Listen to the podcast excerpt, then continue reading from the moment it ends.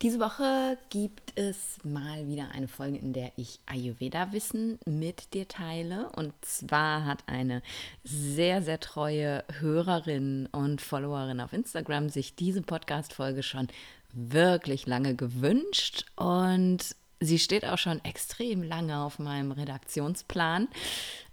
Aber irgendwie ist mir ständig irgendwas dazwischen gekommen. Ähm, ganz Vata-like äh, besteht mein Redaktionsplan eigentlich nur aus einer Liste, wo ich Themen draufschreibe, die mir immer mal so aufploppen.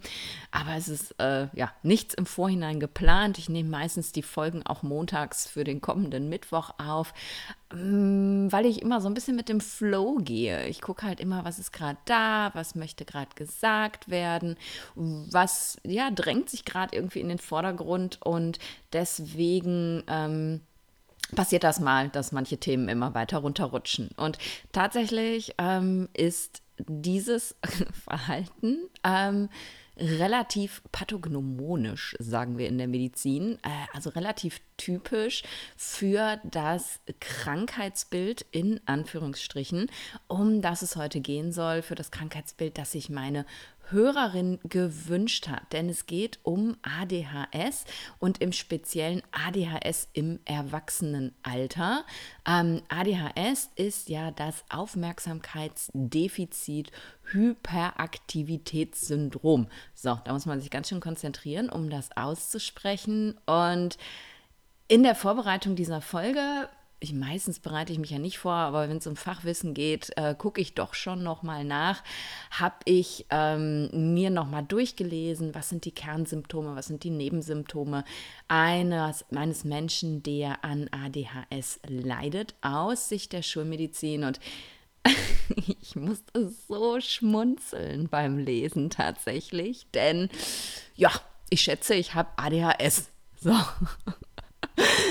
Ja, also wäre das eine Checkliste gewesen, wo ich hätte Häkchen dran machen müssen, dann hätte ich da gesessen, jopp, jopp, jopp, jopp, jopp, die ganze Liste durch. Ähm, und da kommen wir dann auch schon zum Punkt, ähm, den ich am aller, aller wichtigsten finde bei diesem in Anführungsstrichen Krankheitsbild.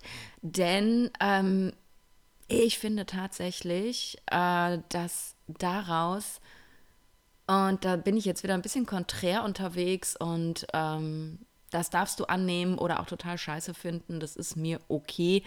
Ich finde, dass daraus heutzutage viel zu viel gemacht wird. Es wird viel zu viel aufgebauscht ähm, gerade bei Kindern, jedes Kind, das in der Schule oder im Kindergarten nicht fünf Minuten ruhig sitzen kann, da müssen die Eltern antanzen und dann wird darüber gesprochen, ob es nicht ADHS haben könnte. Ähm, und tatsächlich, wenn ich mich so an meine Schulzeit zurückerinnere, da gab es diese Kinder auch, unter anderem mich, ähm, die heute diesen Stempel kriegen würden, aber da gab es eben dieses in Anführungsstrichen Krankheitsbild noch nicht und deswegen war das so. Es gab halt solche und solche Kinder und es gab eben Kinder, die mehr Aufmerksamkeit brauchen, die mehr beschäftigt werden müssen, die anders angefasst werden müssen, damit sie eben ähm, ja sich wohlfühlen in dieser Situation, in die sie nun mal einfach reingesteckt werden. Und ich so ne, als Vata-Kind ähm, habe es halt extremst schwer gehabt, die ganze Zeit auf meinem Hintern zu sitzen, weil ich einfach extrem bewegt bin. Also ich habe das heute noch, ich, ähm, ich kann nicht still sitzen, ich kann pauschal schlecht bis gar nicht auf Stühlen sitzen, also mit Füßen auf dem Boden, so wie normale Leute. Äh, äh, also ich sitze auch auf Stühlen irgendwie immer im, im, äh, im Lotussitz oder habe die Beine angezogen oder keine Ahnung. Ja, das sieht man nicht gerne in der Schule. Ne? Also in der Schule wurde ich dazu genötigt, meine Füße auf dem Boden zu haben und dann da konzentriert zu sitzen und zu arbeiten. Und sobald ich eben angefangen habe, das zu verändern, was ich ganz automatisch, ganz unterbewusst mache, also ich denke jetzt nicht, oh, ich muss mich umsetzen, das passiert einfach, ähm, dann habe ich sofort Ärger bekommen und ich soll mich doch bitte wieder anständig hinsetzen. Und durch diesen Zwang, der da entsteht, ähm, dich ständig in eine Position hineinzuzwingen, aber in dir bewegt es sich ja weiter, kommt natürlich so viel Bewegungsunruhe auf, dass du ähm, ja zum Zappelphilipp wirst, dass du anfängst, die Klasse zu stören, dass du äh, andere Sachen machst, weil du äh, ja dich einfach nicht so entfalten kannst, also einfach mal so hinsetzen, wie du gerne wollen würdest. Und ich hatte Lehrer, die konnten da sehr gut mit umgehen, die mich einfach so haben sitzen lassen, wie sie, wie ich wollte und bei denen ich super viel ähm, Freude im Unterricht hatte und super mitgemacht habe und immer als Erste dabei war und jede Antwort parat hatte, weil ich einfach so mich entfalten konnte, wie ich es brauchte. Und ich habe Lehrer, die mich in ein Korsett drängen wollten und da mussten meine Eltern dann immer äh, beim Elternsprechtag sich anhören, ja, die Nadine ist ja der Klassenclown und die ist, die ist unterfordert und dann fängt die an zu stören und also wirklich so das komplette Spektrum Spektrum. Und das hat eben ganz viel damit zu tun gehabt, ob man mich hat machen lassen, wie ich will, oder ob man mich versucht hat, irgendwie einzuengen, einzudrängen. Ähm, Niemand hat damals darüber, und da lange Rede, kurzer Sinn, darauf wollte ich gar nicht hinaus, aber niemand hat damals zu meinen Eltern gesagt, ja, Frau Webering, Herr Webering, ich denke, die Nadine hat ADHS. Das gab es da noch nicht. Da sind wir noch nicht in so Kategorien eingeordnet worden. Und ja, heutzutage geht es einfach viel zu schnell, dass wir in solche Kategorien eingeordnet werden. Und meiner Meinung nach, ich bin kein Pädiater und ich bin auch kein Psychiater, aber meiner Meinung nach, auch mit meinem Ayurveda-Wissen heute, gibt es dieses Krankheitsbild nicht, in Anführungsstrichen. Deswegen setze ich es die ganze Zeit verbal in Anführungsstriche, weil ich das nicht für ein Krankheitsbild halte. Ich halte das für ein Personality Trait, also für, ähm, ja, für ein Naturell von Menschen. Und je nachdem, wie mit diesem Naturell umgegangen wird, wie das Kind auch von Anfang an lernt, damit umzugehen, ja, desto mehr oder weniger ausgeprägt sind die negativen Folgen davon. Auch bei mir zu Hause äh, äh, waren Sätze wie setz dich anständig hin, iss anständig, hör auf zu zappeln, ähm, halt den Stift anständig, halt die Gabel anständig. Anst anständig war ein Wort, ähm, das sehr gängig war. No offense, also meine Eltern wussten es ja nicht besser. Ne? Ich war das äh, dritte von vier Kindern. Ähm, Nummer eins ist ziemlich Kaffer. Nummer zwei ist so Vata-Kaffer, würde ich sagen. Äh, Nummer drei äh, Vata, Nummer vier Kaffer. Ähm, die, die hatten diese Herausforderungen noch gar nicht. Und du lernst natürlich auch einfach an deinen Herausforderungen, die du vorher hattest, wie du mit einem Kind umgehst. Und dazu kommen dann diese ganzen Erziehungs- ähm, Konventionen, die ja auch ständig wieder wechseln ähm, und man versucht ja immer sein Bestes. Also no offense meinen Eltern gegenüber, aber anständig war ein Wort, das ich, das sich in mir so eingeprägt hat, so sehr. Und ja, das macht natürlich was mit einem, ne? Und ich glaube, wenn sich jemand, der nach schulmedizinischer Sicht ADHS hat, also so wie ich scheinbar, nachdem ich die Häkchen gemacht habe mental, wenn der sich, die sich von vornherein frei entfalten kann, also diesen Bewegungsdrang ausleben kann, diesen auch inneren Bewegungsdrang, diesen Sprechdrang, Mitteilungsdrang, whatever, und einfach lernt, mit all dem umzugehen, glaube ich ganz fest daran, dass wir äh, solche Krankheitsbilder nicht erfinden müssten in unserer Welt. Also sorry, wenn sich jetzt jemand auf die Füße getreten fühlt, weil er sagt, ja, aber ich habe doch ein Kind mit ADHS und das ist doch ganz schlimm und ohne Ritalin geht es nicht.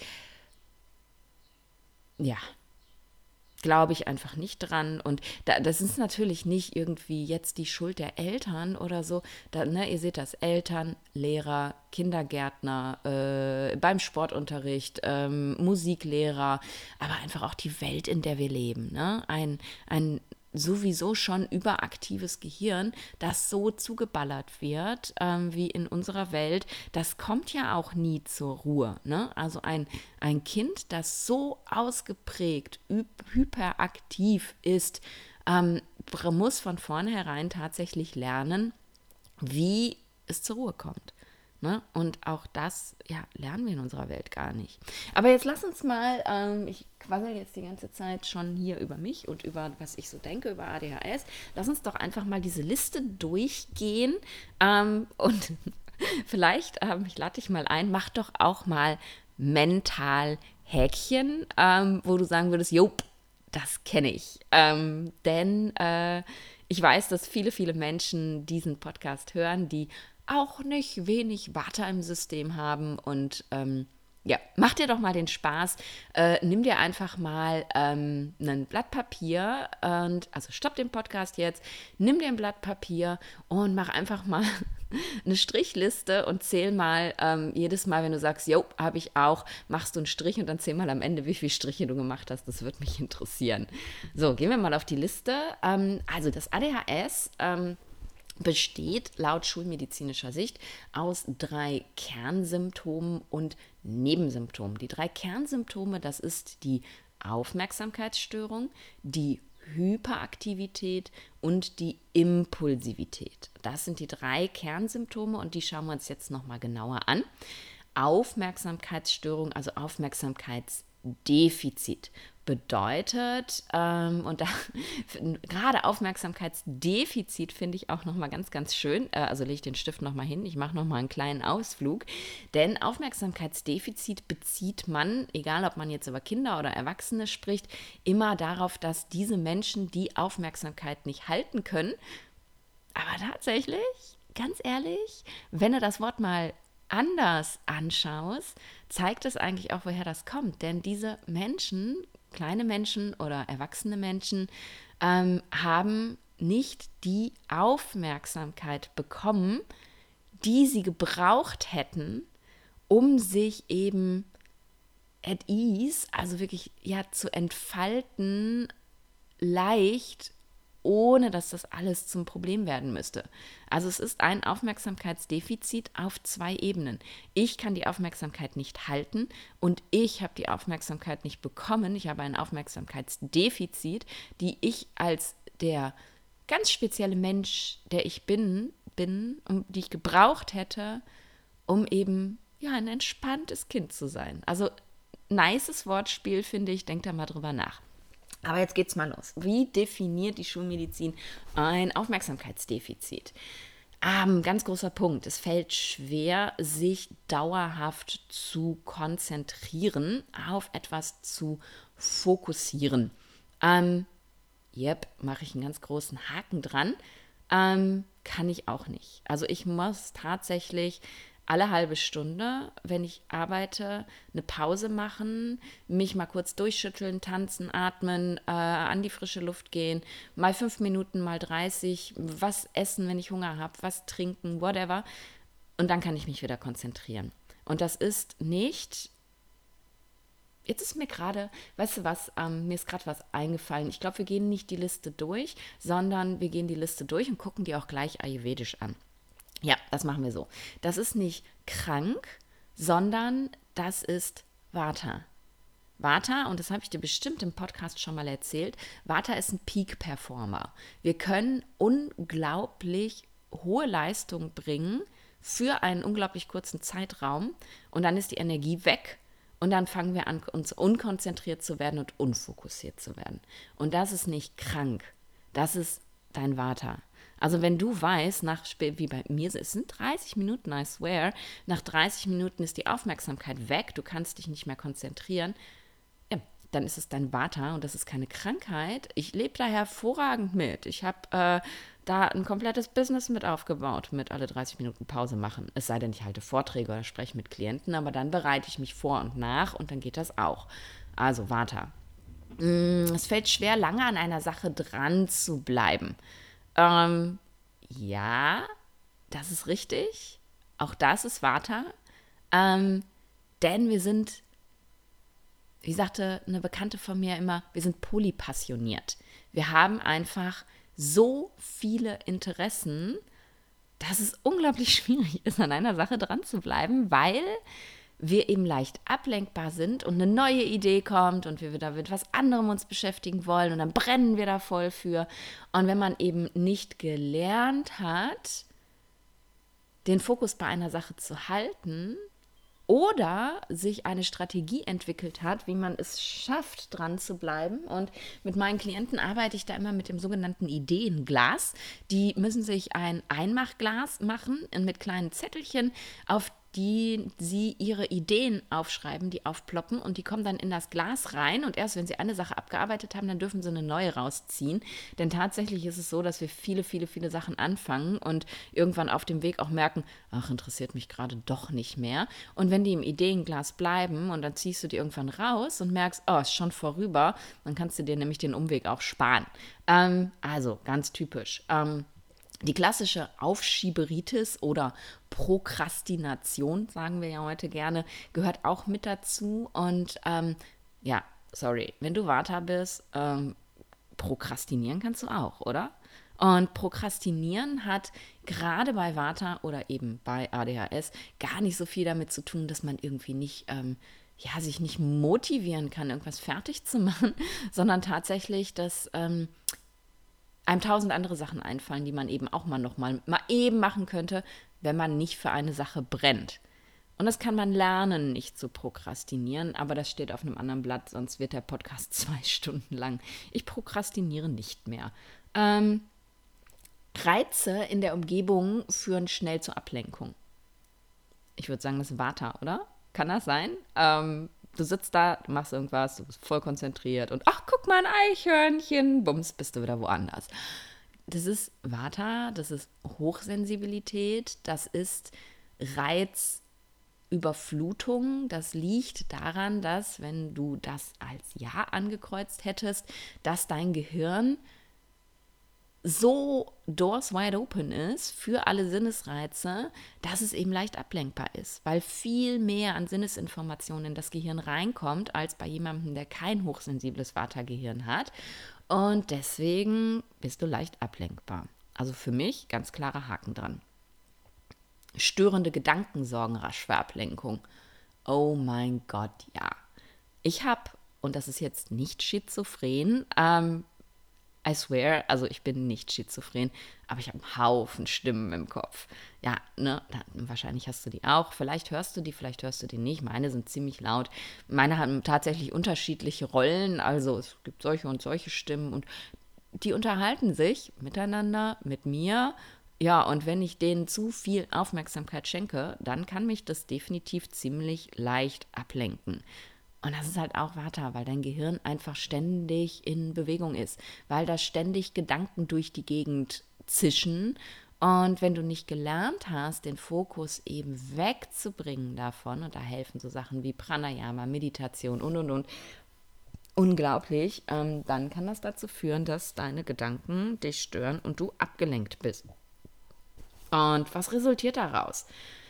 Häufige Flüchtigkeitsfehler zum Beispiel beim Ausfüllen von Formularen. Kennst du das auch, dass du ähm, irgendwie, äh, da ist eine Zeile und du hast die schon komplett ausgefüllt und dann guckst du eine Zeile drunter und denkst, fuck, den Rest davon hätte ich da reinschreiben sollen. Das habe ich immer mit den Adresszeilen. Da steht dann irgendwie Adresse und dann schreibe ich schon Straße, äh, Wohnort, Postleitzahl, äh, was weiß ich nicht was hin und dann hätte ich das alles in die nächste Zeile schreiben müssen und die übernächste und die übernächste. Also, ne, weil mein Kopf einfach so schnell ist, ähm, mache ich häufig Flüchtigkeitsfehler, wenn ich mich nicht konzentriere. Warte halt.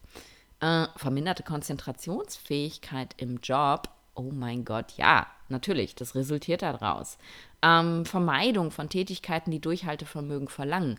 Ja, wenn du das nicht gelernt hast, wie du mit deiner Energie haushaltest, sprich alle 30 Minuten Pause, ähm, dann ja, gehst du irgendwann in die Vermeidung, weil das natürlich wehtut. Das ist natürlich total scheiße, wenn du, ähm, entschuldige meine Sprache, die ist halt so, ist natürlich total scheiße, wenn du immer wieder davor stößt und merkst, okay, ich kann das einfach nicht und dir immer wieder bewusst gemacht wird, wie, ähm, ja, wie kacke du bist, weil du das nicht kannst, dann vermeidet man Tätigkeiten. Verlegen oder Verlieren von Alltagsgegenständen, ständiges Suchen, ne? wenn du ständig deinen Schlüssel suchst oder die Brille, die du eigentlich auf dem Kopf hast oder sonst irgendwas. Ey, wenn ich nicht so leben würde, wie ich lebe, also minimalistisch ist schon sehr hilfreich, dann hat man nicht so viele Sachen, die man verlieren kann. Aber tatsächlich auch so, dass jedes Ding seinen Platz hat und sobald ich das benutzt habe, kommt das zurück an seinen Platz. Und das mache ich nicht, weil ich so Water bin. Das ist eine Regel, die ich mir auferlegt habe, weil ich sonst im Chaos ersaufen würde tatsächlich. Ähm, und ich habe das schon ein paar Mal ausprobiert. Ja, das kommt immer wieder. Das ist nicht weg, sondern ich habe mir diese Regel auferlegt, damit ich funktioniere. Jedes Mal. Und du kannst dir vorstellen, wie schwierig diese Regel ist, seit ich reise. Ich bin teilweise im Zwei-Wochen-Rhythmus in anderen Wohnungen. Das Erste, was ich mache, egal ob ich zum Strand rennen will oder einkaufen muss oder whatever, das Erste, was ich mache, ist reingehen in die Wohnung, alle Sachen aufhängen, einräumen, für jedes Teil einen Platz finden. Und ich bleibe hart bei der Regel, das, was ich benutzt habe, kommt sofort, ohne Umwege, wieder dahin zurück, wo es hingehört, wenn ich es nicht mehr brauche. Und dann verlegt man auch nichts mehr. Aber wenn ich das nicht machen würde, ja, warte halt, ne? Das ist ganz normal. Häufige Tagträume, die von einer Aufgabe ablenken, auch total schön. Vata-Gehirne sind ja mega kreativ und ähm, Tagträumen ist für ein, also für jedes Gehirn, aber ganz intensiv natürlich für ein Vata-Gehirn, eine Form von, ähm, von mentalem Verdauen sozusagen. Wenn wir super viel im Kopf haben, und das haben wir ja ständig, dann müssen wir eben mental verdauen und das machen eben Vata-Menschen vor allem über Tagträume. Und ähm, ja, das sind diese Kinder, die sich halt irgendwo und Erwachsene auch irgendwo hinträumen können und ähm, da, da irgendwie ja eine ganze Fantasiewelt im Kopf entstehen lassen und so voll off sind. Und natürlich lenken die von der Aufgabe ab. Ähm, klar, aber das ist kein Prokrastinieren oder sonst irgendwas, sondern das brauchen wir, um mental zu verdauen. Mm, ja, und dann kommen dann so Sachen wie Probleme im Straßenverkehr, äh, wenn, dass man die Aufmerksamkeit halt nicht halten kann und deswegen eben etwas unkonzentriert Auto fährt und solche Geschichten. Kommunikationsstörung in der Partnerschaft, ständig vorgeworfen zu bekommen, dass man nicht zuhören kann und ja, ist halt so, wenn der Kopf so schnell ist, ne? Und das darf man lernen. Also, Aufmerksamkeitsdefizit. Ich habe dir 1, 2, 3, 4, 5, 6, 7, 8, 9, 10, 11, 12, 13 Sachen vorgelesen. Wie viele Striche hast du jetzt? ich habe 13 tatsächlich. Gehen wir weiter. Hyperaktivität. Hyperaktivität ist vor allem ein Symptom, das man bei ähm, bei Kindern ausgeprägter sieht als bei Erwachsenen. Auch Erwachsene sind hyperaktiv. Also ich würde mich auch als hyperaktiv beschreiben, habe das aber relativ gut im Griff nach außen, wenn ich das möchte. Ähm, Kinder können das noch nicht so kontrollieren. Bei Erwachsenen, die eben ein Leben lang falsch dafür gemacht worden sind, dass sie sich so viel bewegen, du Zappel Philipp, ähm, die richten diese oder ne, werden in diesen Container gesteckt, der sich nicht bewegen darf, ne, wie ich in der Schule. Und dann richtet sich diese Hyperaktivität nach innen und zeigt sich halt eher in der inneren Unruhe und Nervosität. Und auch das kann eben ein Ausdruck von Hyperaktivität sein, wenn du sagst, ich bewege mich eigentlich nach außen gar nicht viel, aber ich habe ständig innere Unruhe. Dann liegt das wahrscheinlich daran, dass du schon als Kind in diese Box gesteckt worden bist und dich nicht nach außen entfalten konntest und das eben nach innen gerichtet hast. Also nochmal ganz wichtiger Punkt. Nur weil keine Hyperaktivität bei dir da ist, heißt es nicht, dass du nicht hyperaktiv bist. So, wie, wie äußert sich Hyperaktivität? Ne, bei Kindern vor allem, aber vielleicht auch bei Erwachsenen, sind es Kinder, die, die winden sich ständig, zappeln rum, können nicht still sitzen, kann in der Schule nicht oder im Kindergarten, ja, in der Schule wird man eher aufgerufen, ne, kann in der Schule nicht warten, bis es drankommt. Das sind diese Kinder, die immer nur so schnipsen müssen, ne, damit sie endlich aufgerufen werden. Oder eben, ja, in der, in der, in der Reihe stehen und äh, auf irgendwas warten und dann sich vorfuschen müssen und so. Ähm, Kinder, Kinder, die rumrennen, exzessiv ständig auf alles draufklettern, ähm, nicht, ja, nicht ruhig in der Reihe stehen können, mit den Antworten rausplatzen, äh, bevor sie überhaupt gefragt werden und halt eher als störend empfunden werden, weil sie ständig andere unterbrechen. Ähm, das ist alles etwas, wo ich bei mir als Kind sicher auch einen Haken dran gemacht hätte. Ich war so ein Schnipskind. Echt ätzend, oder? Ist das ätzend? Natürlich ist das ätzend. Aber warum? Weil ich so eingeschränkt wurde in der Schule, dass ich mich nicht bewegen durfte, dass ich die ganze Hyperaktivität nach innen gerichtet hatte. Und, und dann musste ich irgendwo rausbersten. Bin ich so ein Schnipskind gewesen. Finde ich heute ätzend. Aber okay. Erwachsene dagegen, ähm, da ist es eher so, dass sich diese nach innen gerichtete Hyperaktivität häufig in Ineffizienz bei der Arbeit zeigt. Ne? Wenn du dich nicht fokussieren, konzentrieren kannst, wenn immer Unruhe im Inneren da ist, kannst du halt deine Arbeit nicht so ausführen, wie du möchtest. Dass du dich unruhig fühlst, wenn du zum Beispiel lange Konferenzen hast, ne? diese Zoom-Konferenzen, wo man die ganze Zeit auf dem Bildschirm startet und du merkst, es wird immer schlimmer und immer schlimmer. Ähm, auch dieses, ja, nicht in Schlangen stehen und warten können, ist bei Erwachsenen ganz typisch. Ähm, auch unterbrechen, halt anderen ins Wort fallen, nicht abwarten können. Gerade wenn Kaffermenschen was erzählen, ne? Dieses ganz langsame und du denkst, mach voran, mach voran, mach voran. und fällst den Leuten ständig ins Wort. Unschön. Wirklich unschön musste ich wirklich lange dran arbeiten, das zu lernen, das auszuhalten, da durchzuatmen, bis der Kaffermensch endlich fertig ist mit seinem Erzählen und ich dann was sagen kann. Ich bin ständig Leuten ins Wort gefallen früher. Unschön. Aber ist wie es ist, ne? Was willst du machen? Ähm, und ja, wenn es wirklich schlimm ist und die Sache wirklich so aus dir rausplatzt, dann kann es halt auch mal sein, dass unpassende Sachen aus dir rausplatzen, wo du hinterher denkst, ah, ja, äh, hätte ich jetzt so nicht sagen müssen. Ne? Je mehr sich im Inneren anstaut, desto unpassender kann natürlich der Kommentar auch werden. Ne? Ähm, und das führt im Endeffekt zu Unwohlsein, Gereiztheit, ähm, wenn man halt körperlich zum Stillhalten gezwungen wird. Man fühlt sich getrieben und, und kommt einfach nicht zur Ruhe und ähm, was ganz typisch ist bei, bei Kindern sowieso, aber da sieht man das kaum, weil die ja halt dauerhaft aktiv sind. Aber bei Erwachsenen ist diese, ähm, diese erhöhte motorische Aktivität ähm, in so kleinen Sachen. Ne? Das sind die, die immer mit den Füßen wippen ähm, auf, oder auf den Boden tippen ähm, oder eben mit den Fingern ständig irgendwo drauf klopfen ähm, oder sowas. Oder eben die Körperhaltung ständig wechseln, also so wie ich. Und wenn man das zulässt und das nicht versucht zu unterdrücken, dann bleibt es eben in einem kleinen Rahmen. Und wenn man versucht, es unter, zu, zu, unterdrücken, dann wird es halt immer schlimmer und schlimmer. Und ja, ich meine, ähm, wie viele Häkchen hast du jetzt gemacht? Ich habe es alles so ein bisschen in sich verschwimmen lassen, deswegen kann ich jetzt nicht, äh, ich zähle mal. Eins, zwei, drei, vier, fünf, sechs, sieben, acht, 9, 10, 11, 12, mindestens 12, 13, 14 Punkte habe ich jetzt gerade aufgezählt.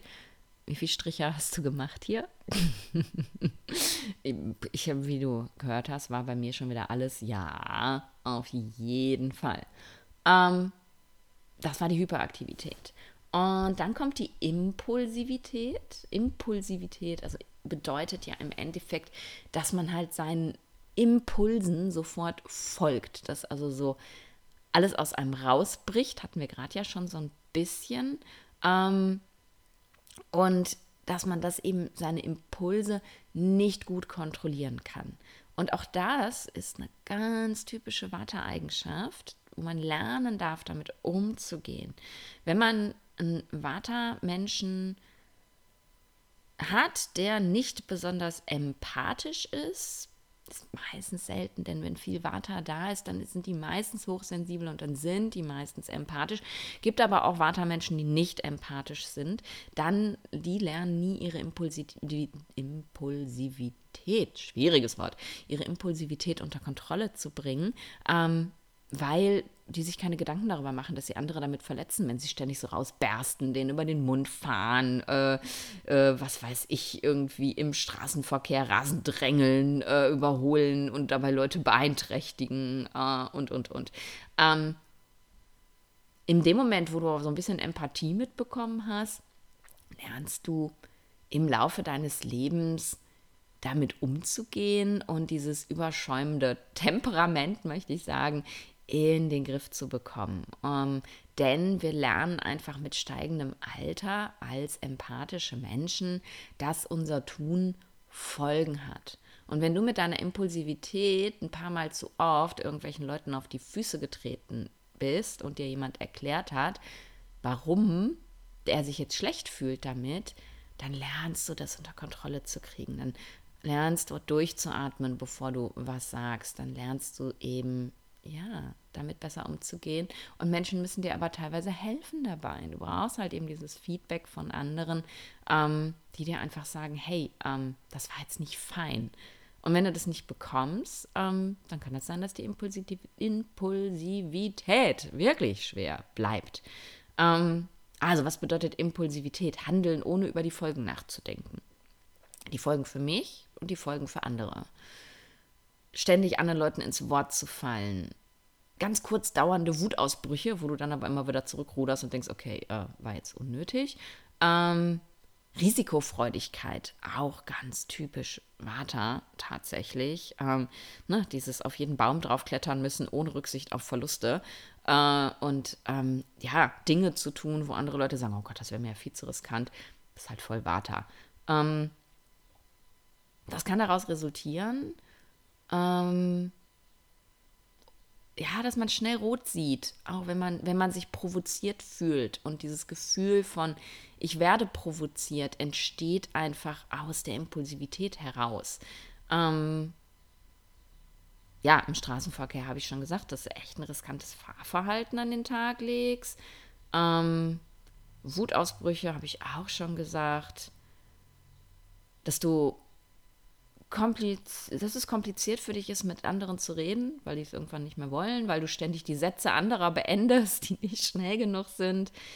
Ähm, und was auch sein kann, sind so spontane, unüberlegte Einkäufe. Ne? Das ist auch so ein bisschen Impulsivität, mh, hm, wo du Geld ausgibst, wo du hinterher denkst, oh Gott, das war jetzt gar nicht nötig, weil du die Impulskontrolle nicht so hast wie jemand, der viel Kaffee hat zum Beispiel und erstmal rational drüber nachdenkt.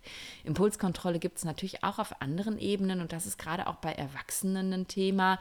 Ähm, Spielsucht zum Beispiel. Ne? Also, dass man ähm, da seinen Impuls zu spielen nicht kontrollieren kann. Ähm, übermäßiges Essen, also den Impuls nicht halten zu können, wenn es ums um ja, Verlangen, um Lust geht, aber auch ähm, sexuelle Impulskontrollstörung. All das kann eben da tatsächlich daraus resultieren, wenn wir ähm, nicht lernen, mit unserer Impulsivität umzugehen. Und das kann ganz schön einschränkend sein im Alltag, im Zusammenleben mit anderen Menschen. Aber im Endeffekt ist es halt alles Vata. Ne? Und ja, Nebensymptome werden auch noch genannt. Ähm, und zwar Stimmungsstörungen. Ich glaube, ja, Nebensymptome sind im Endeffekt aus den Hauptsymptomen resultierende Symptome. Ne? Wenn, wenn du ständig von der Umwelt falsch gemacht wirst, wenn dir ständig gesagt wirst, dass, wird, dass du zu viel bist, zu laut, zu hibbelig, zu böpöpö, entstehen daraus Stimmungsstörungen. Auf jeden Fall, in alle Richtungen. Wut, Traurigkeit, ganz normal. Geminderte Gefühlskontrolle, ja, in beide Richtungen. Entweder ständig emotionale Ausbrüche oder Unterdrücken von Gefühlen, weil du es einfach nicht aushalten kannst, das zu spüren. Verminderte Stresstoleranz, ja, haben wir doch alle als Marthas, oder? Ähm, die Welt ist einfach zu heftig, zu hektisch, zu bunt, zu laut, zu schnell, zu viel. Und das kurbelt unser Stresssystem dauernd an. Desorganisation, oh mein Gott, ja. Wie gesagt, wenn ich diese Regel nicht hätte, ich würde ständig im Chaos ertrinken, egal wo ich wohne und egal wie wenig Sachen ich habe. Ähm, ich musste mich früher nur fünf Minuten an irgendeinen Platz setzen und dann war neben mir alles zugeklattert äh, und ich habe alles in Unordnung gebracht und Definitiv Desorganisation. Wenn ich nicht eine To-Do-Liste hätte, an die ich mich halten muss, einen Kalender hätte, äh, und selbst dann funktioniert es teilweise nur, wenn meine Assistentin Michaela mich nochmal auf Dinge hinweist.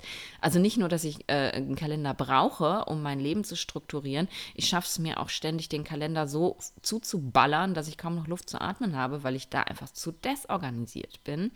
Vergesslichkeit, oh mein Gott, ja, ne? Vergesslichkeit im Alltag, weil du mit dem Fokus ständig durch die Gegend springst, ähm, völlig normal. Ungeduld, oh mein Gott, ich bin so ungeduldig. Ich bin ungeduldig mit Menschen, die zu langsam sind. Ich bin ungeduldig mit Situationen, die mir zu langsam sind, weil mein Tempo einfach ein anderes ist. Und ja, ich kann da heute mit umgehen, aber ich bin jetzt 42. Ich habe wirklich, wirklich ähm, knapp 40 Jahre meines Lebens gebraucht, um da gut mit umgehen zu können. Bisschen weniger, aber ne? Ähm, Kaufsucht, Suchttendenzen, habe ich gerade schon gesagt, das resultiert eben aus der Impulskontrolle. Ähm, ja, das sind die Nebensymptome, die genannt werden. Und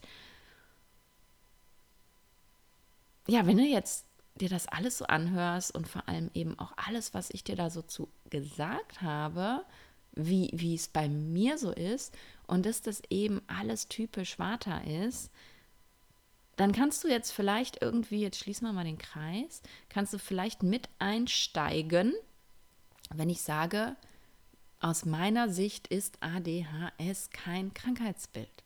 Das ist ein Personality Trait, also das ist ein Persönlichkeitsmerkmal ähm, von Vata-Menschen.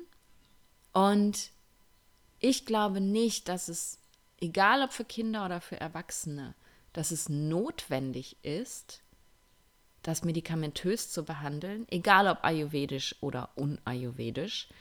Ähm, und ich glaube auch tatsächlich nicht, dass es super, super wichtig ist, direkt zu gucken, ist das Vata denn erhöht? Denn das wäre jetzt so der, der klassisch ayurvedische Ansatz, also nicht traditionell ayurvedisch. Ich muss mal kurz einen Schluck Kaffee trinken, meine, mein Mund wird trocken. Ich brabbel schon wieder zu viel. Mm. Das ist der ayurvedische Ansatz, ähm, so wie heute Ayurveda-Mediziner ausgebildet werden.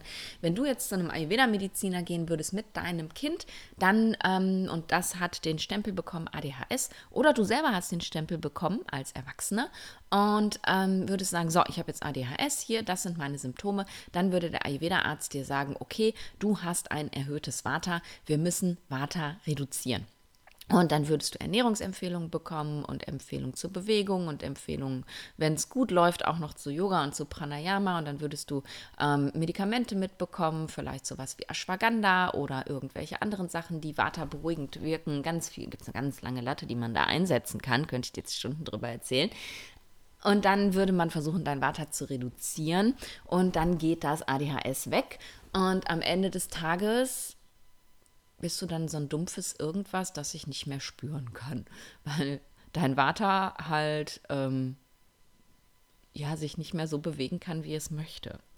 Und damit möchte ich jetzt gar nicht sagen, dass es an manchen Stellen nicht sinnvoll ist. Also es gibt natürlich Menschen, die Vata Prakriti haben, also mit viel Vata auf, gemeint sind sozusagen, die dadurch diese Symptome eines vermeintlichen ADHS haben und dann aber auch noch in der Vata-Störung drin sind und das so massiv ist, dass das Vata so hoch ist, dass diese Symptome einfach massiv einschränkend sind. Und natürlich behandle ich da auch definitiv. Ähm, und äh, natürlich, wenn Vata erhöht ist, behandle ich das. Aber wenn mir jemand ähm, nur all das schildert, was ich dir jetzt erzählt habe und ich keinerlei andere Dinge für eine Waterstörung finde. Keine Verdauungsstörung, keine trockene Haut, keine trockenen, brüchigen Nägel, keine, ähm, keine Schmerzen irgendwo im Körper, Kopfschmerzen, Gelenkschmerzen, was weiß ich nicht was. Also wenn sich das rein darauf bezieht, dann gucke ich eben nicht, äh, oh Gott, weißt du, ich muss das Water reduzieren, sondern dann gucke ich eben wirklich tatsächlich und dazu lade ich dich ein, das vielleicht auch zu tun, wenn du dich jetzt in unfassbar vielen Sachen wiedererkannt hast. Und, und jetzt kommt ähm, das Wichtige, wenn dich das in deinem Leben einschränkt. Denn ähm, wenn das nicht lebenseinschränkend ist, dann hat das auch keinen Krankheitswert. Wenn das andere Leute in ihrem Leben einschränkt, ja, schön none of my business. Aber wenn dich das nicht in deinem Leben einschränkt, dann hat das keinen Krankheitswert. Und da musst du das auch nicht behandeln.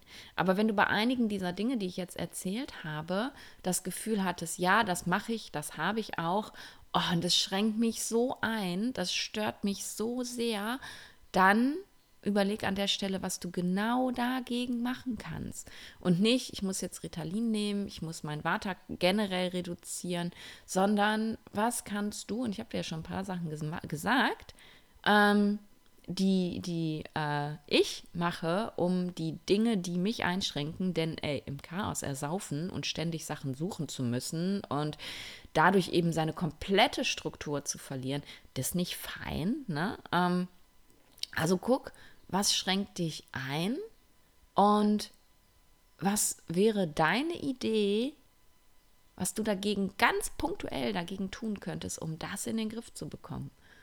Und jetzt, wo ich das gerade so sage, ich gucke gerade auf die Zeit und die Folge wird schon echt lang, ähm, würde ich tatsächlich total gerne für alle, die sich jetzt hier angesprochen fühlen und sagen, okay, vorher dachte ich, ich habe Vater, jetzt weiß ich, ich habe ADHS, so wie ich, habe jetzt auch eins, bin stolz drauf. Ich trage diesen Titel in Ehren.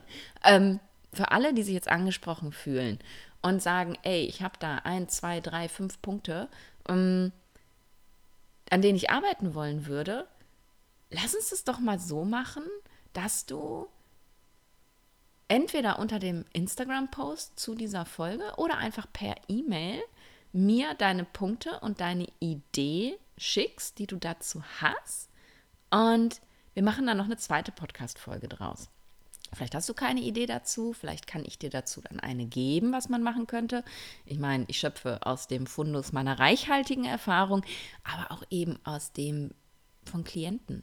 Ich habe einige Klienten gehabt, die ich behandelt habe mit einem erwachsenen ADHS, ähm, denen es Bombe geht jetzt. Ne? Und ja, lass uns das doch einfach so machen. Wenn du sagst, Punkt A, B, C, D, E, ich würde das, das, das machen oder hilf mir, ich habe keine Ahnung, schick mir eine Mail oder antworte unter dem Post ähm, und ich sammle das dann alles und dann machen wir dann eine Folge, Folge, eine Folge, Folge, cool, äh, eine Anschlussfolge und dann diskutieren wir mal, was kannst du denn machen. Ich hoffe, du magst die Idee. Ich hoffe, du fandest es spannend. Ich hoffe, du fühlst dir nicht auf die Füße getreten, dadurch, dass ich gesagt habe, hallo, ADHS ist keine Krankheit, sondern Personality Trait. Und die Kinder und auch die Erwachsenen sind einfach nur falsch in die Welt integriert worden und deswegen passt es nicht so, wie es ist. Ich hoffe, das ist okay für dich. Wenn du dir auf die Füße getreten fühlst, jetzt bin ich mal ganz reißerisch dann denk mal drüber nach, was dein Krankheitsgewinn ist. Sei es jetzt du selber oder sei es dein Kind, was ist dein Krankheitsgewinn? Denn in dem Moment, wo ich dir jetzt die, diese Diagnose wegnehme und sage, nee, du hast kein ADHS, du hast Vata, müsstest du dich ja eigentlich kaputt freuen und sagen, wow, geil, ich bin nicht krank. Und wenn dich das aber triggert, heißt das im Endeffekt ja, dass du diese Diagnose brauchst. Ist die Diagnose vielleicht eine Art von Entschuldigung dafür, dass du bist, wie du bist, weil die Gesellschaft dich nicht mag, so wie du bist? Und boah, ich kenne das so gut. Ich bin mein Leben lang falsch gemacht worden für was ich bin. Und hätte mir einer gesagt vor zehn Jahren, ey, du hast ADHS, hätte ich geil gefunden. Super kann ich mich darauf ausruhen. Ich bin nicht falsch, sondern ich bin krank. Ich kann da ja gar nichts für.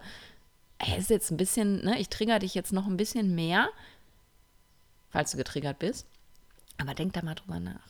Wäre es nicht viel geiler, sagen zu können, ne, ich bin Vata, anstatt ich bin krank? Und lieber lernen, damit umzugehen? I don't know. So, das wollte ich dir mitgeben.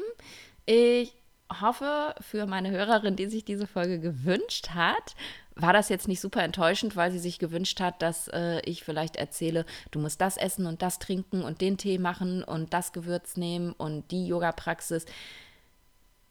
Nee, gibt's hier nicht an der Stelle.